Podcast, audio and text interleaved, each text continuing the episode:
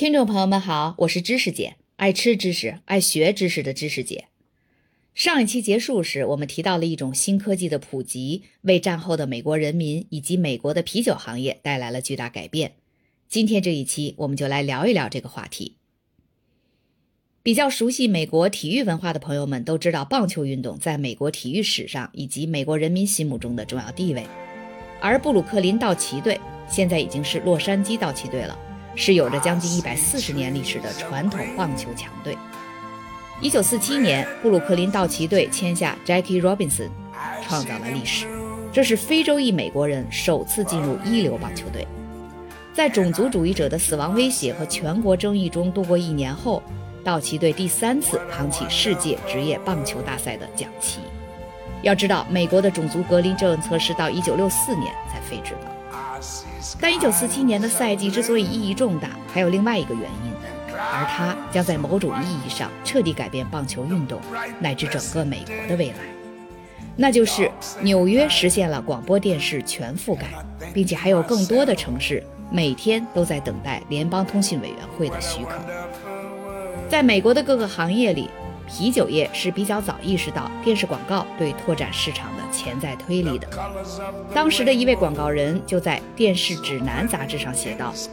球迷们聚集在纽约的各个酒吧里，一同观看布鲁克林道奇队的网球比赛直播。现在，让这些粉丝们都来买舍菲尔啤酒吧。”美国啤酒业在战后出现的快速大规模重组兼并，一度激起了产业经济学家们的兴趣。在从1950到1980短短三十年间，美国啤酒市场发生了翻天覆地的变化，规模化酒厂的数量从超过350家下降到仅剩24家，同时前四大酒厂的市场份额从20%上升到90%。到了20世纪90年代，地方酒厂的时代已然成为记忆。到了2000年，美国第一大酒厂安海斯布希占据了超过一半的国内市场份额。在美国啤酒业为何能实现快速整合的这个问题上，经济学家们基本上分为两派：一派认为是包装和流水线技术推动了大公司的高效生产和价格竞争；另一派则归功于大型酒厂的策略性广告支出。而纽约城市大学的女经济学家 Lisa 乔治则指出了这两种解释的潜在关联。Lisa 的研究方向是新媒体技术的引入对产品市场的影响。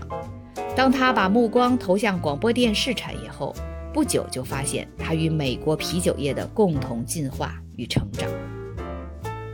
第二次世界大战摧毁了整个欧洲，而在冷战的两大文化阵营中，已经崛起的美国将自己打造为资本主义的指路人，宣扬奋斗与个人自由，遏制当时的社会主义国家苏联。美国的面貌变成了莱维顿。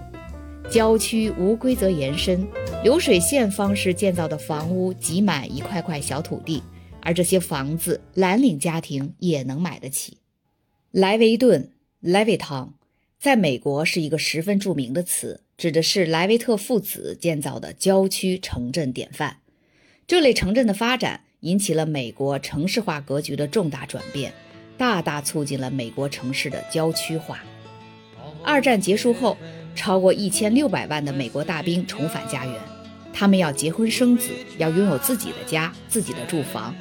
仅一九四六年一年，美国就出生了三百四十万新生儿，战后婴儿潮序幕正式拉开。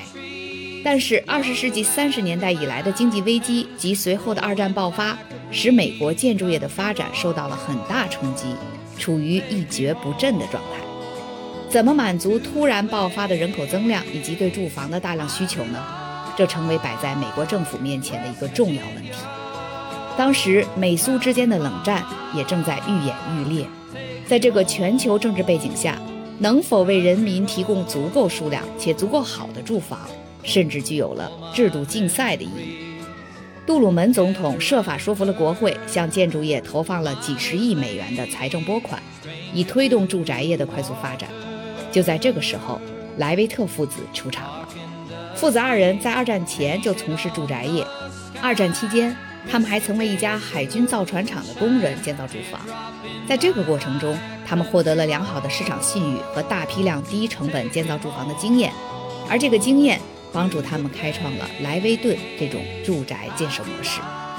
一九四七年五月七日，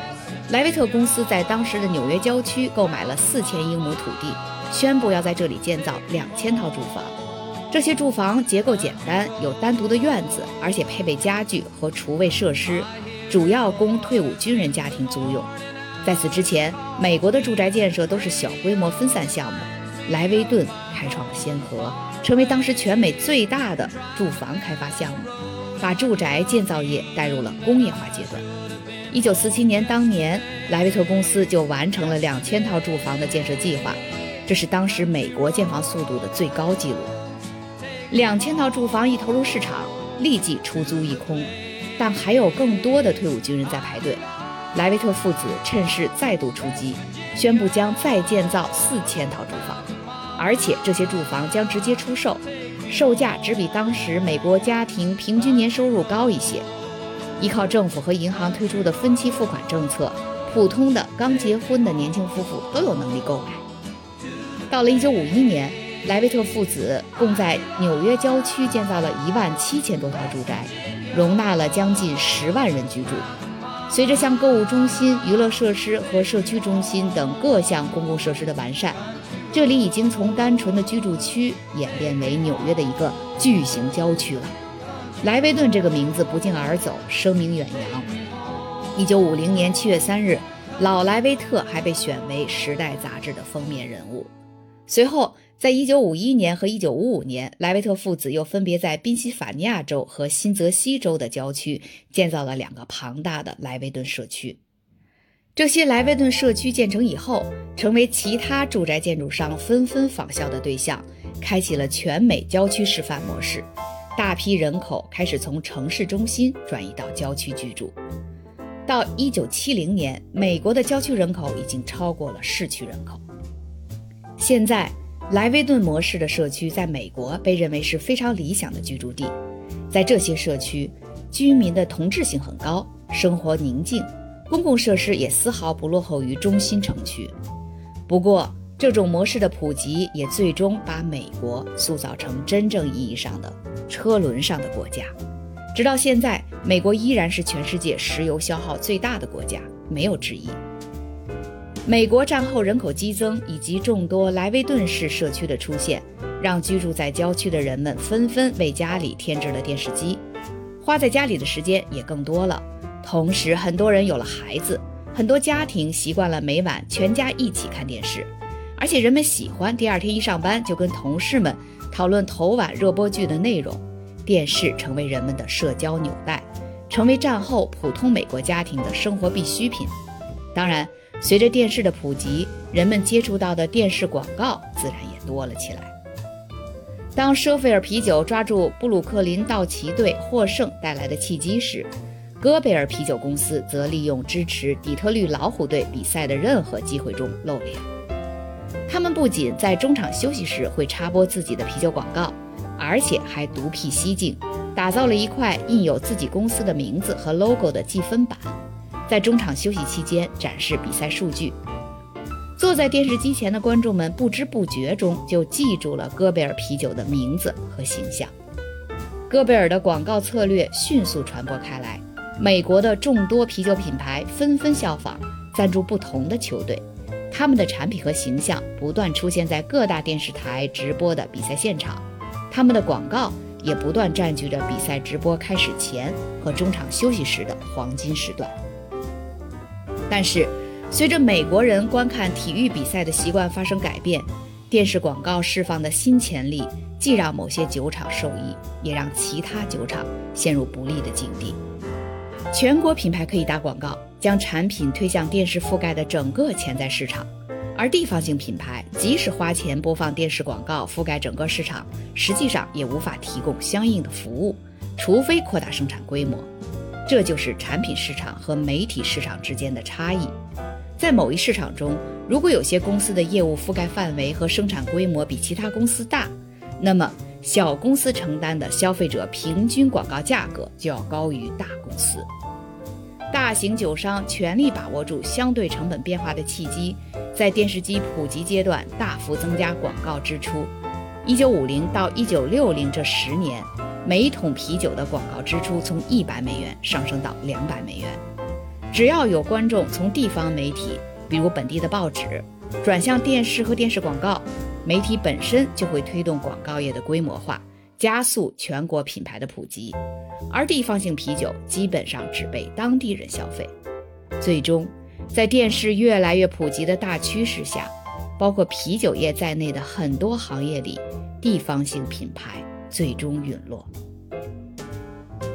战后每个家庭的美国梦中，房子、汽车和位于客厅中心的电视机是标配，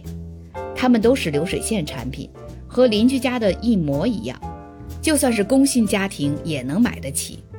高效生产带来了行业整合，开始涌现出许多全国品牌。如今，在全世界范围内极具标志性的一些美国品牌，都是在战后伴随着电视的普及崛起的。麦当劳、可口可乐，当然还有百威啤酒。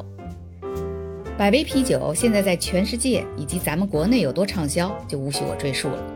下一期我们就来讲讲关于这个全世界占有率最高的啤酒品牌的。世纪并购案。感谢您收听知识姐的节目。如果您喜欢这个专辑，欢迎您帮忙订阅、转发、点赞。咱们下期见。